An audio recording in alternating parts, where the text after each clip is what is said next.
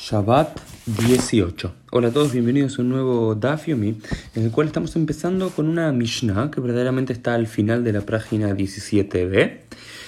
Eh, que sigue esta línea que habíamos visto desde el principio, que cada Mishnah se acerca aún más a los tiempos de Shabbat. Recuerdan el primer Mishnah, tema general de la mitzvah de Otza'ah, de sacar un objeto de un dominio público o privado o viceversa.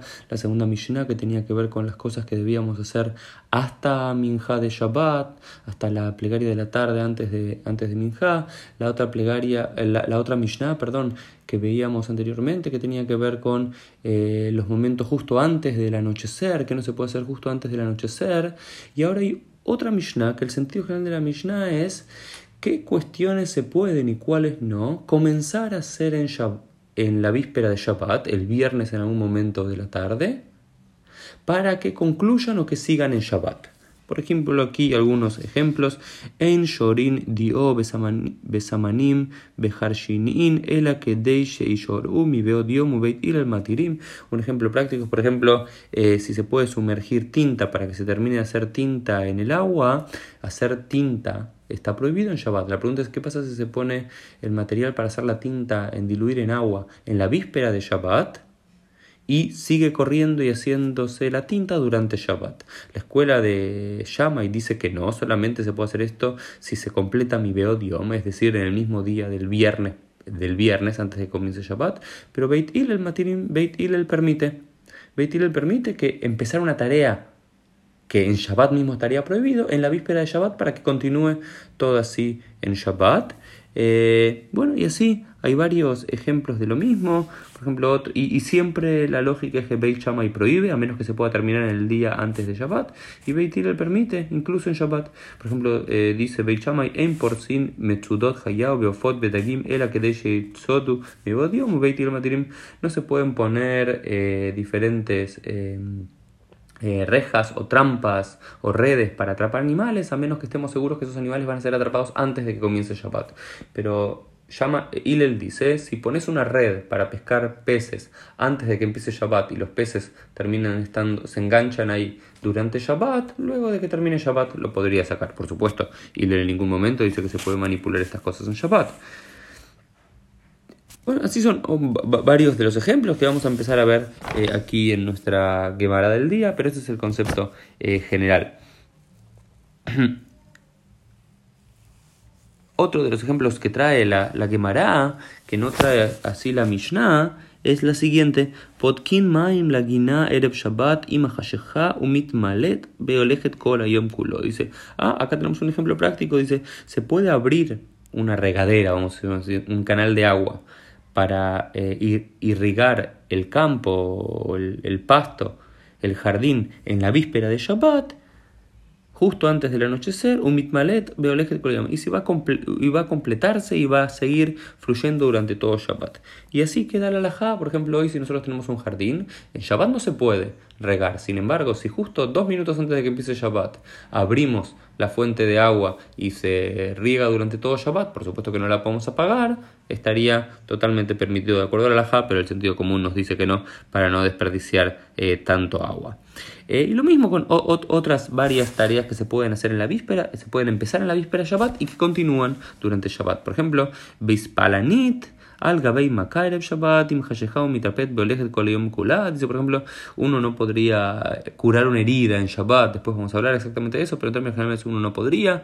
Entonces, pero uno puede poner una curita, una, no sé si dice curita, un band-aid, no sé cómo se dice en cada uno de los eh, en, español en cada uno de los países que nos vivimos en escuchando, pero como una venda con un aceite o con algo para curar en una herida durante Shabbat, y no hay que sacársela justo cuando comienza Shabbat, sino que puedes continuar con eso durante todo Shabbat y tu piel eh, se va curando.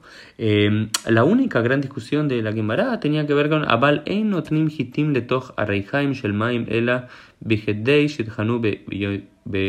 mi Lo único que al parecer la, la Gemara en primera instancia no permitiría es poner granos de, de algún cereal, de trigo o lo que fuese, en un molino de agua durante, en la víspera de Shabbat, a menos que se termine en el mismo día previo a Shabbat. Es decir, esto es lo único que al parecer no se podría, poner granos a moler antes de Shabbat para que continúe la tarea durante Shabbat.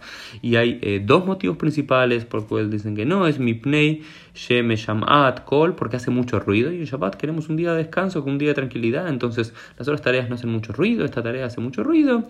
Y algunos dicen no, que el concepto general es Shvitat Keilim, el descanso de los utensilios y de los artefactos que tenemos en nuestro hogar. Esta era la teoría de Beit Shammai. Beit Shammai consideraba que existe algo así como una alajá, una ley de Shvitat Keilim, que tal como los seres humanos tenemos que descansar en Shabbat, Shvitat Adam, el descanso del ser humano, y existe también el concepto de Shvitat Behemah, del descanso de los animales en Shabbat, que no los podemos hacer trabajar en Shabbat. Beit Shammai suponía también que había una alajá, que era que tampoco pueden, eh, ningún, ninguno de nuestros artefactos puede estar siendo utilizado en Shabbat para una tarea prohibida.